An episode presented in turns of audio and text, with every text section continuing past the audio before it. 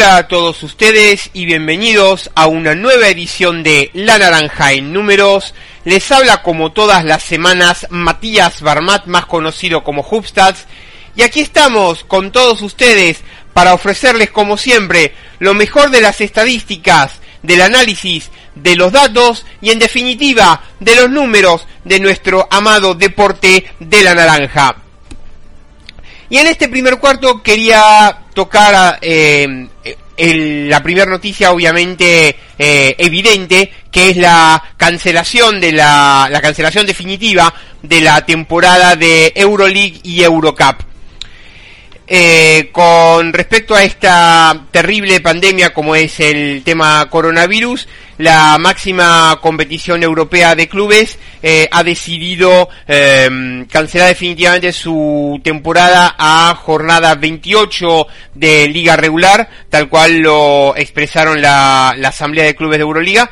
Em, en, en, un primer momento se tenía planeado eh, retomar eh, entre el 4 y el 26 de julio, pero al final se suspendió definitivamente. Lo mismo ocurre con la Eurocup, quien em, tras dos fases, eh, una primera fase con 10, em, con, con seis, eh, con cuatro zonas de 6 a doble rueda 10 partidos y luego eh, cuatro zonas de 4 a um, doble rueda 6 partidos. ya en la fase de cuarto de final es ahí cuando se suspende la, la competición.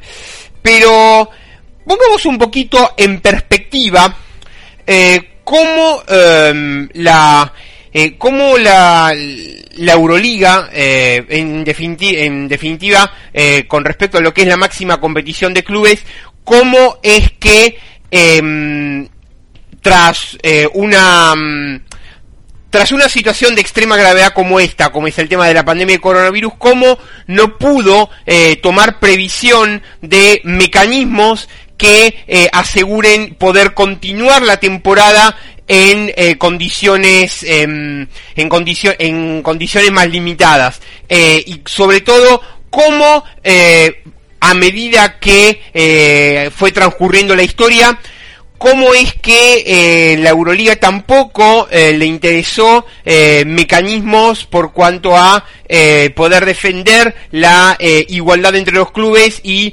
priorizando a los clubes más poderosos y sobre todo al espectáculo deportivo a como dé lugar sin importar las consecuencias. Pongámonos un poquito como perspectiva. En primer lugar, la Euroliga, como sucesora de la antigua Copa de Campeones de Europa, tuvo un aumento progresivo de la cantidad de partidos de calendario y sobre todo la cantidad de eh, espacio en calendario. Cuando se crea la Copa de Campeones de Europa en el año 58, hasta la temporada 64-65 era todo a eliminación directa. Eh, todas instancias a partidos de ida y vuelta, salvo la final del 62 que fue en Ginebra partido único.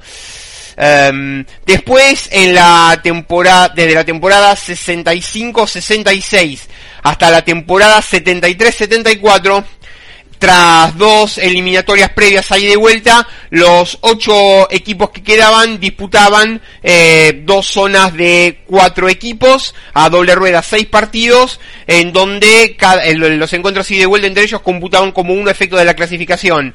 Y luego la semifinal y final.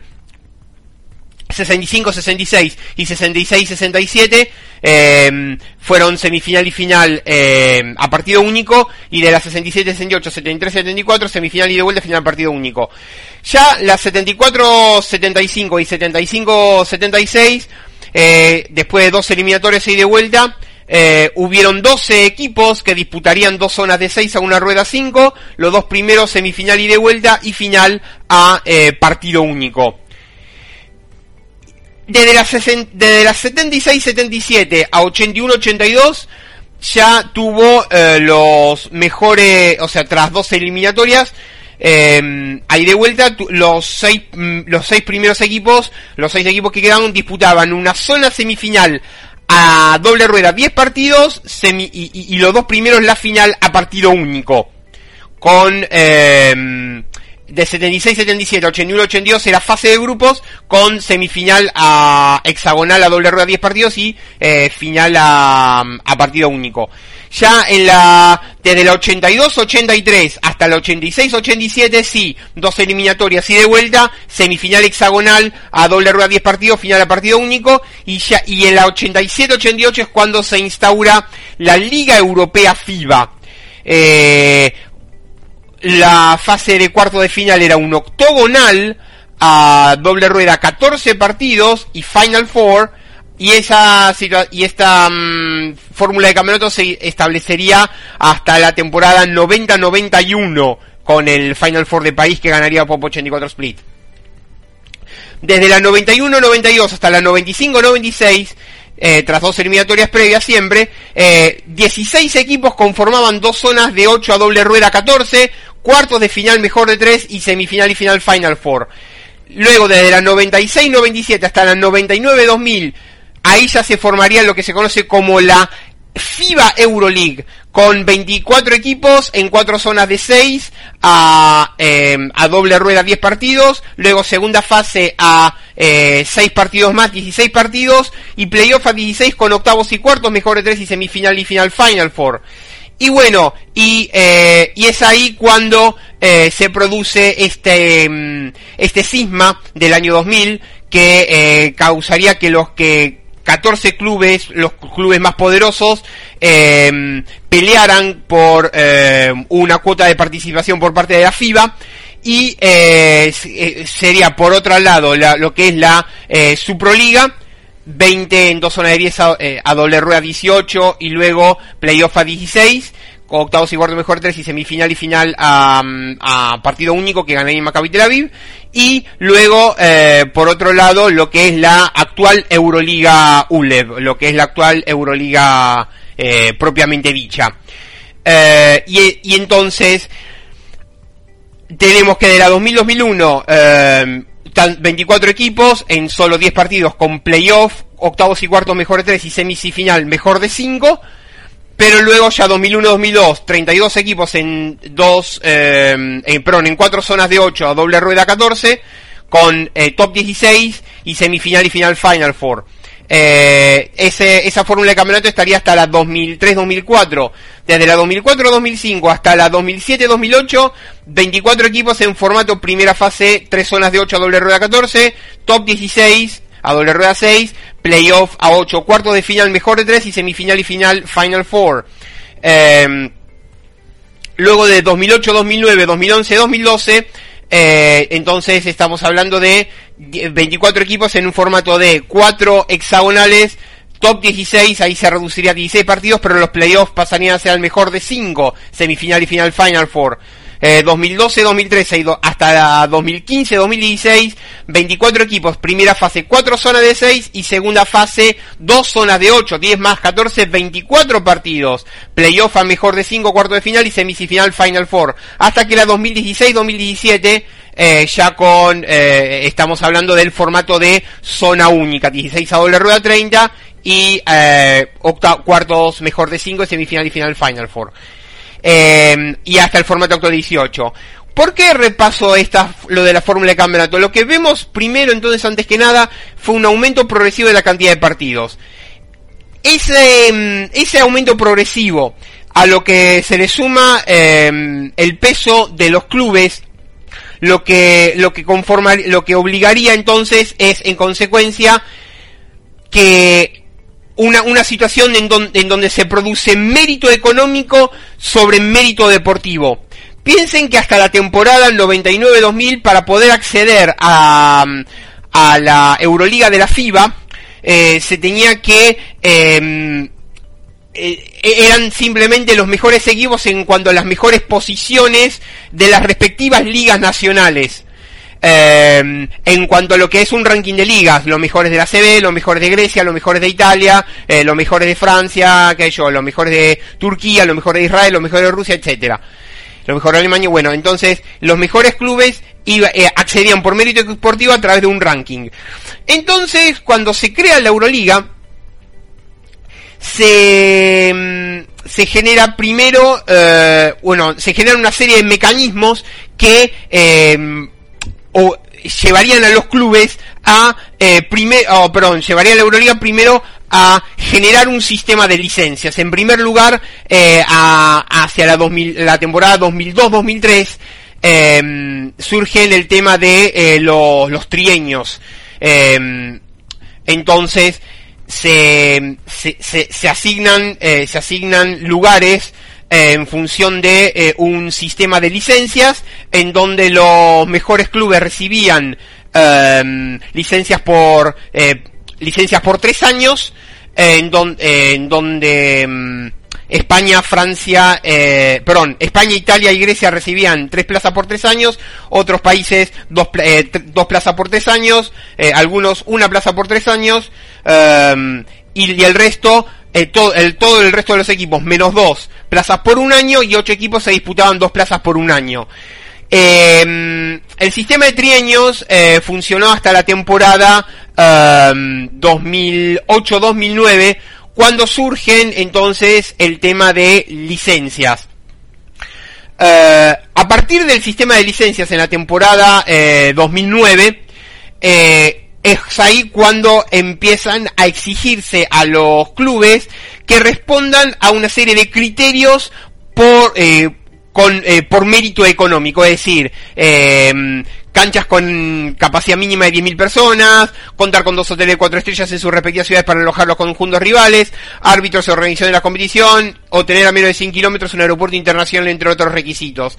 Eh, entonces, con respecto al tema de, eh, de, de, lo, del requisito por mérito económico, entonces eso hace que de, de, alguna manera los clubes más poderosos, al mismo tiempo que eh, eran los únicos que podían calificar en la práctica para poder disputar la máxima competición, al mismo tiempo eran los clubes con más presupuesto. Piensen que en su momento cuando se produce el cisma entre de, de la, de la FIBA en el año 2000 con la ULEB, Piensen que todo eso se detonó con un contrato de Telefónica de España por 35 millones de dólares comparado con los 20 que en aquel entonces ofrecía la FIBA.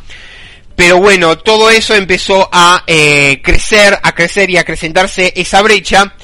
Y, eh, y a partir de ese entonces es cuando, bueno, eh, surge primero el tema del sistema de licencias, en el 2009 se empieza a imponer el mérito económico sobre el mérito deportivo y eh, a partir de 2012 se renuevan las licencias a cada tres años, pero um, y a partir de 2015 ya con el sistema de zona única doble rueda es cuando eh, los 10 o 11 clubes más poderosos eh, gozan, digamos, de licencias por 10 años, que en la práctica son licencias eh, permanentes.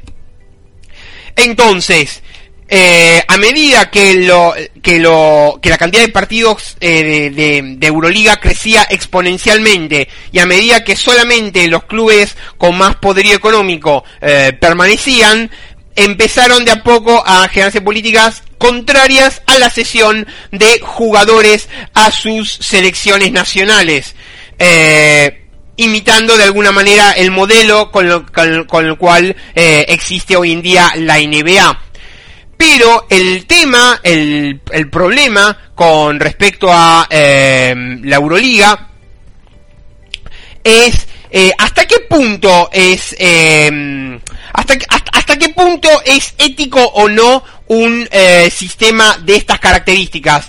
Porque hay una vinculación que tiene eh, la Euroliga con respecto a el, el sistema con, con, con respecto a eh, a ver, naturalmente en Europa existe no solamente el concepto de ligas nacionales de cada país, sino que además hay una profunda vinculación entre el básquet amateur de divisiones inferiores, el básquet de base, el básquet cantera, eh, y no, no, es la misma estructura que normalmente veríamos con en Estados Unidos, donde eh, ahí abundan ya, digamos, lo que es el sistema educativo con las universidades y high school. Es otro, otro sistema, otra formación, y por lo tanto es una estructura que no es acorde, eh, digamos, a, a lo que es no, no, no, no es acorde a lo que es la idiosincrasia europea. Es, es un sistema, o sea, lo que pretende hacer la Euroliga es un sistema muchísimo más comercial y muchísimo menos, eh, eh, muchísimo, muchísimo, muchísimo más perjudicial desde el punto de vista deportivo e incluso eh, derivado de todo esto, eh, dado que ocupan cada vez más espacio en el calendario, con el tiempo los clubes poderosos que son los principales en las respectivas ligas nacionales en Europa, entonces al verse comido el calendario, se preguntan, ¿la fidelidad a la Euroliga o fidelidad a mi respectiva liga nacional? Eh, si a eso le sumamos el nuevo sistema de ventana FIBA eh, que antes del coronavirus eh, tenía con respecto a disponer jugadores para sus respectivas selecciones nacionales, seguramente la Euroliga estaría involucionando, tratando de querer copiar el camino que la NBA tenía hace 30 años. Pero bueno, no los entretengo más de momento.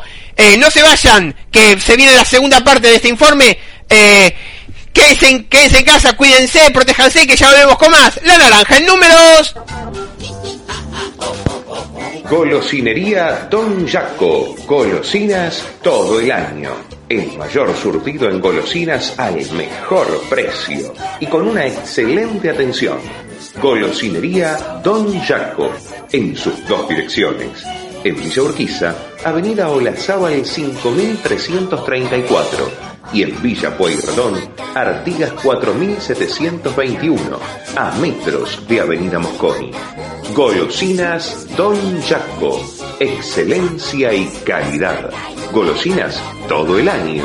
Golosinas Don Jaco.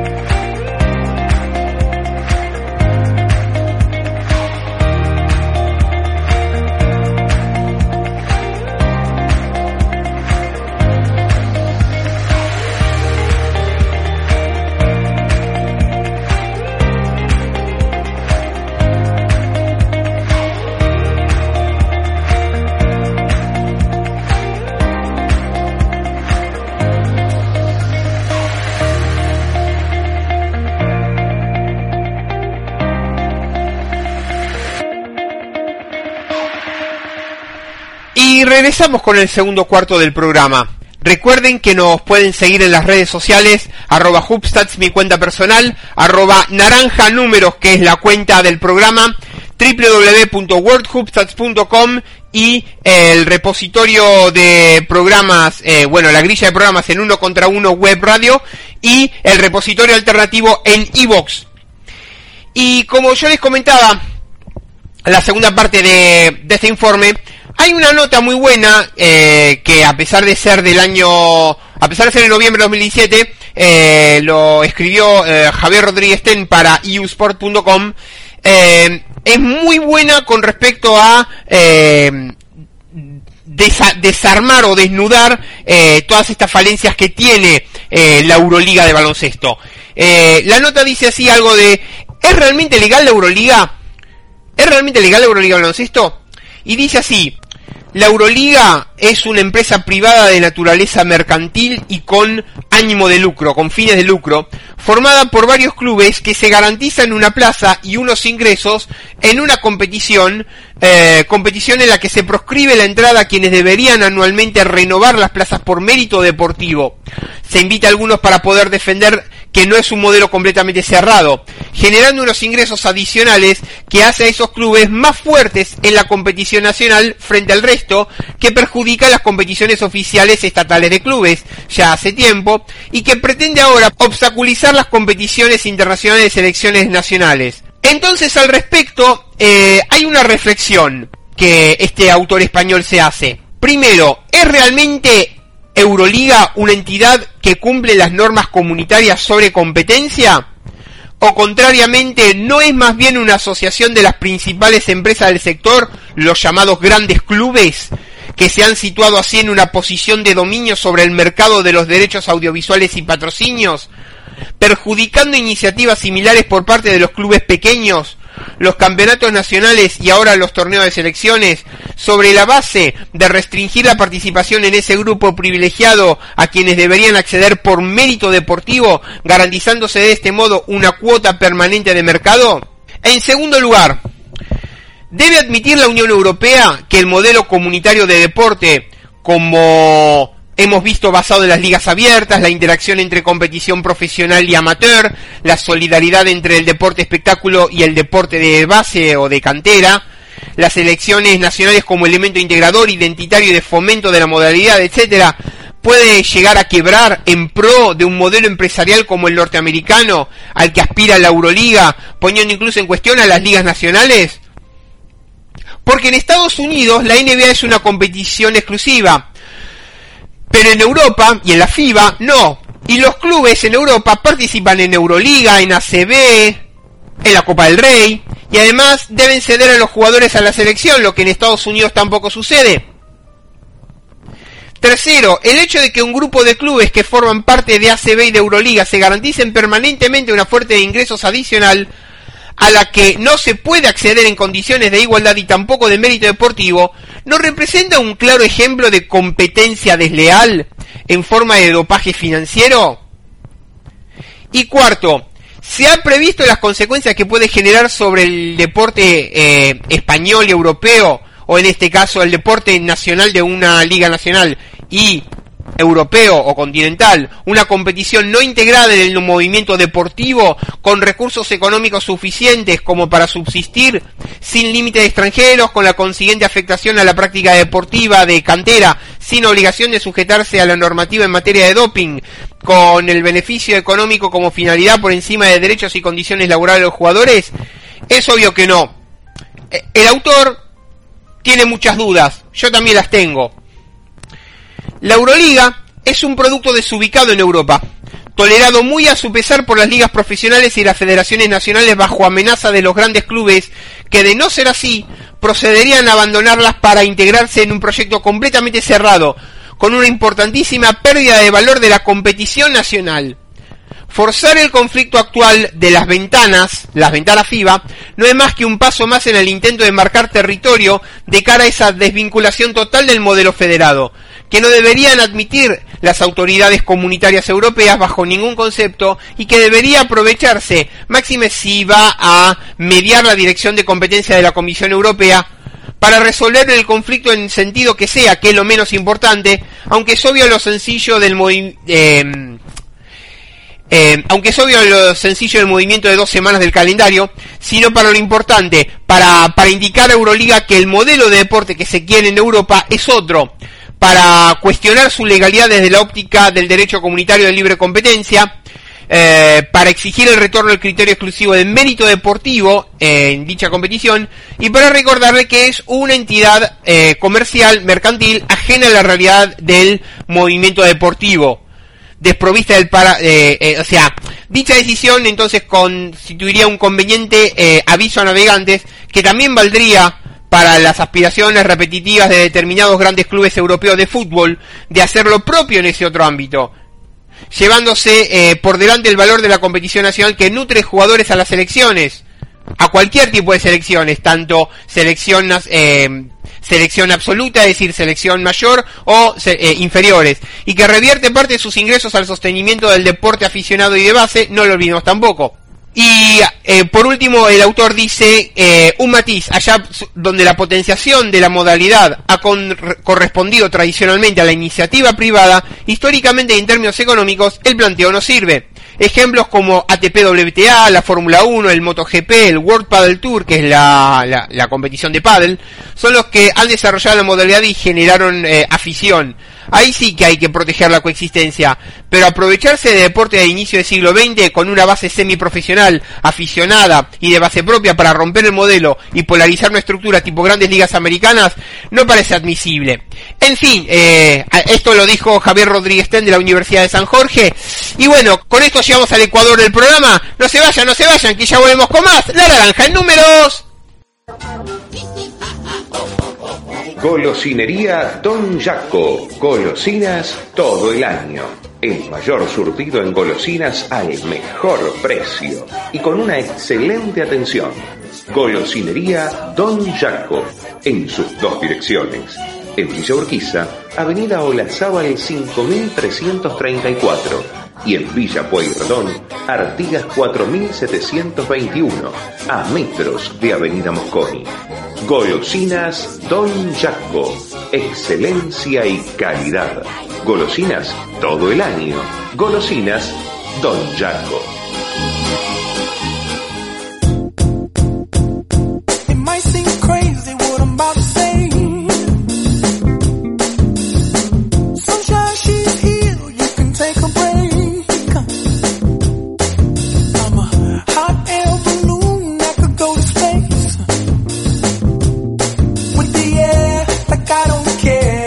by the way.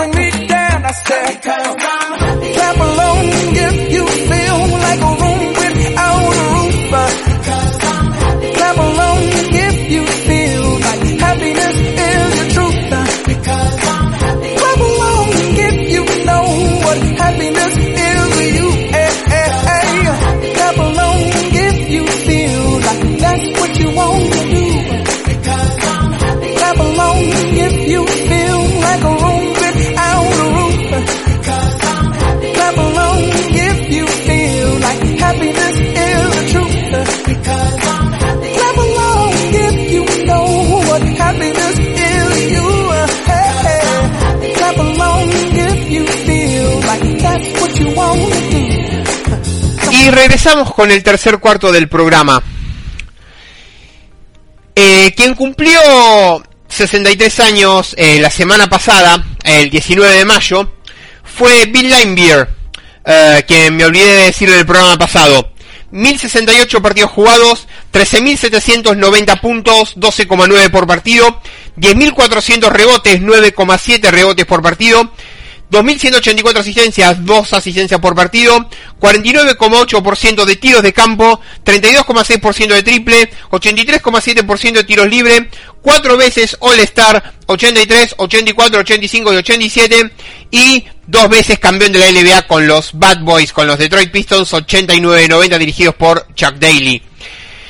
Un 19 de mayo de 2004, Kevin Garnett celebraba su cumpleaños número 28 con 32 puntos, 21 rebotes y 5 tapones eh, en su única visita de los Timberwolves en las finales de conferencia oeste. Ningún jugador ha registrado desde entonces 30 puntos, 20 rebotes y 5 tapones en un partido de playoff. Un 20 de mayo de 1995, Kevin Johnson devino solo el cuarto jugador en la historia de los playoffs NBA en registrar al menos 45 puntos y 10 asistencias en un único juego, uniéndose a Jerry West que lo hizo dos veces, Sleepy Floyd y Michael Jordan. Desde entonces, Kobe Bryant y Russell Westbrook lo hicieron una vez cada uno. Em, Kevin Johnson eh, fue All NBA Pick cinco veces en un span de seis años eh, que va más allá de eh, la ausencia o no de longevidad en su carrera. La mayor cantidad de temporadas con 18 o más puntos por partido y 9 o más asistencias por partido con un mínimo de 50 partidos jugados lo tienen Oscar Robertson con 9, Magic Johnson con 8 y Kevin Johnson y Chris Paul los dos con 7. Eh, un 20 de mayo del año pasado, 2019, Stephen Curry y Draymond Green para los Warriors devinieron los primeros eh, compañeros de equipo en la historia de playoff NBA en registrar cada uno un triple doble en el mismo juego en eh, una serie definitoria eh, contra los Blazers. Curry 37 puntos, 13 rebotes y 13 asistencias. Y Draymond Green 18 puntos, 14 rebotes y 11 asistencias.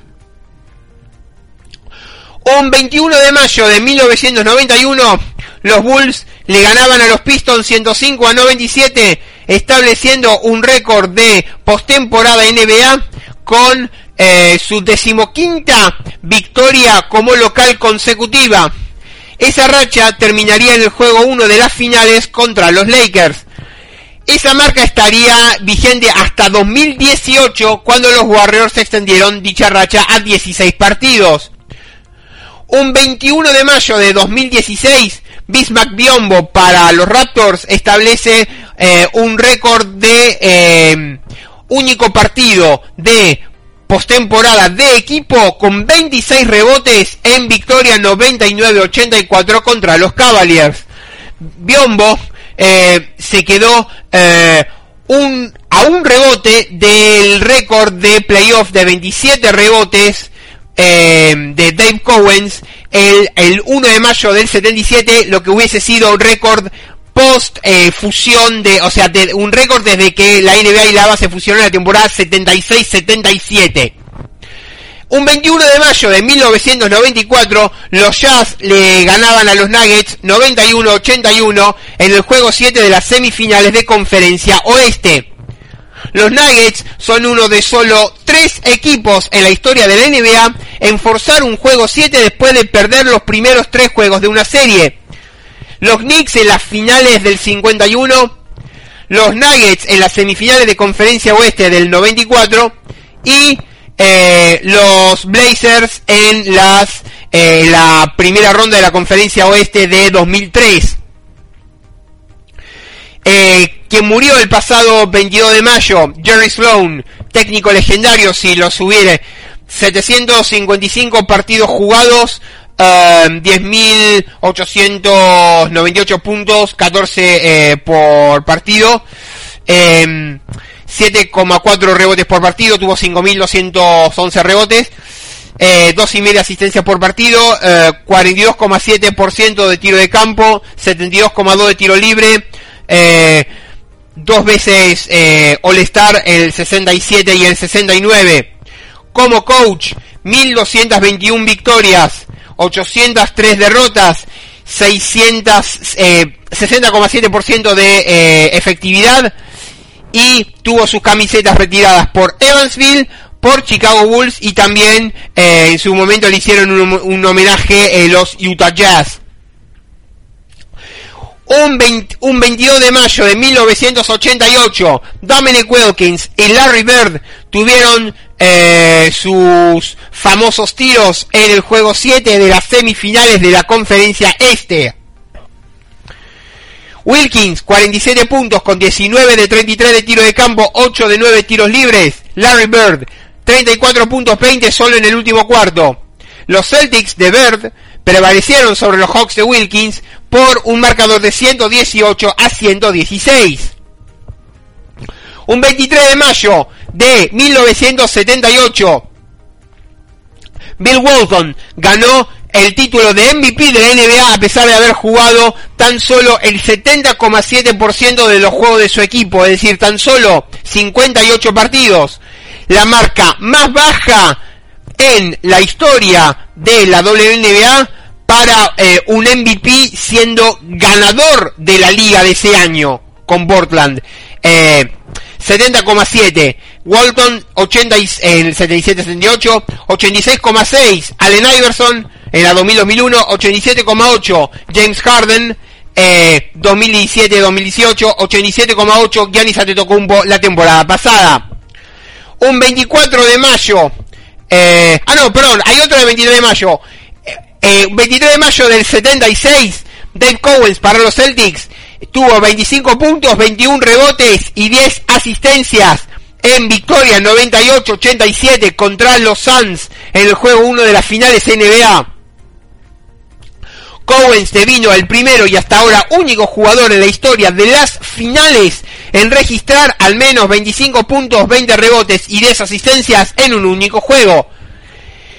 Quien cumplió 41 años el 24 de mayo, Tracy McGrady. 938 partidos jugados. 18.381 puntos, 19,6 por partido. Eh, 5.140 rebotes, 5,6 por partido. Eh, 4.100 eh, 4.100 asistencias, 4,4 por partido. 43,5% de tiro de campo, 33,8 de tiros libres. 74,6 de tiros libres, 7 veces consecutivas All Star de 2001 a 2007 y Most Improved Player de 2001. Y quien cumplió 57 años el 24 de mayo fue Joe Dumars. Eh, 1018 partidos jugados, eh, 16.480 puntos, 16,1 por partido, eh, 2,2 rebotes por partido, eh, 4.630 eh, asistencias, 4,5 por partido, 46% de tiro de campo, 38,2 de triple, 84,3 de tiros libres, 6 veces All Star, 90 al 93 consecutiva, 95 y 97, MVP de la final del 89 y dos veces campeón de la NBA con los Bad Boys de Detroit con Bill Line, Bill Rodman 89 y 90. Y un 25 de mayo, quien cumplió 88 años fue Casey Jones como jugador. 676 partidos jugados, 5.011.7,4 por partido, eh, 2.908 asistencias, eh, 4,3 por partido, 38,7% de tiro de campo, 64,7 tiro libre, 8 veces campeón de la NBA del 59 al 66 consecutivas, todo con Boston Celtics. Y como coach, 522 victorias, 252 derrotas, 67,4% de efectividad, 5 veces All-Star, 75 y del 84 al 87 consecutiva, y 2 veces campeón de la NBA como técnico, 84 y 86. Y con esto damos cierre al, al tercer cuarto. No se vayan, no se vayan, que ya volvemos con más. La naranja, el número 2. Golosinería Don Jaco. Golosinas todo el año. El mayor surtido en golosinas al mejor precio y con una excelente atención. Golosinería Don Jaco, en sus dos direcciones. En Villa Urquiza, Avenida Olazábal 5334 y en Villa Pueyrredón, Artigas 4721, a metros de Avenida Mosconi. Golosinas Don Jaco, excelencia y calidad. Golosinas todo el año. Golosinas Don Jaco.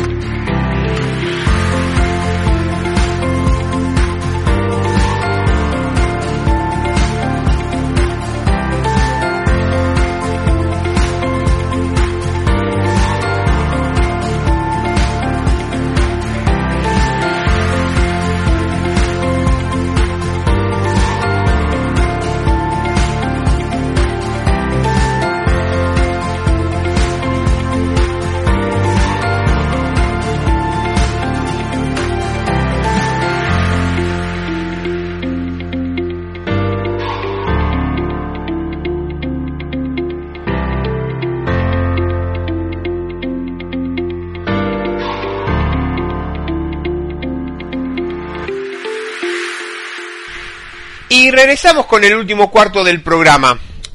Nosotros sabíamos hasta ahora que eh, habían ligas en las cuales han decidido cancelar la mayoría de ellas y, también tenemos obviamente ligas que han decidido eh, de alguna manera continuar. Obviamente estamos a la espera de lo que ocurra en la NBA con el hecho de si se juega o no lo más factible en Disney World, eh, con los 30 equipos aislados, con, eh, la, con, la, con la posibilidad de jugar hasta 5 partidos más de liga regular para poder completar 70 partidos, que un playoff a 16, que tiene un complejo enorme de canchas donde se puede, digamos, eh, aislar a los jugadores hacerles eh, los controles necesarios, etcétera, etcétera, etcétera.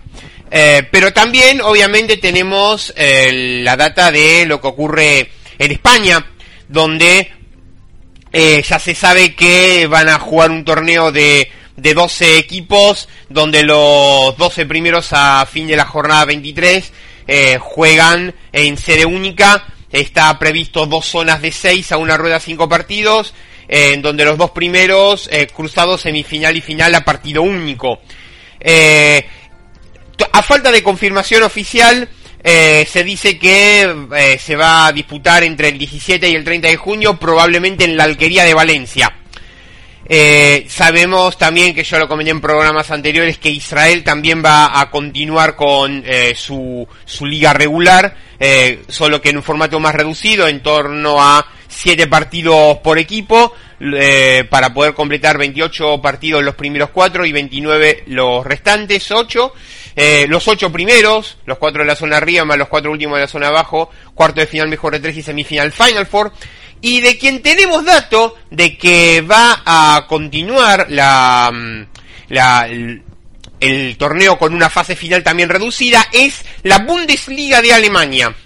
Hasta ahora lo que se sabía es que eh, los 10 primeros al término de la jornada 21 jugarían en sede única eh, en el Audi de Múnich, en donde jugarían dos zonas de 5 a una rueda, cuatro partidos y em, los cuatro primeros de cada zona eh, juegan cuarto de final, semifinal y final. Pero lo que se supo hace dos o tres días, no más, es que no solamente el formato de estos eh, de estos playoffs, sino que además se eh, ya se ya hay fechas concretas de cuándo se van a disputar los partidos.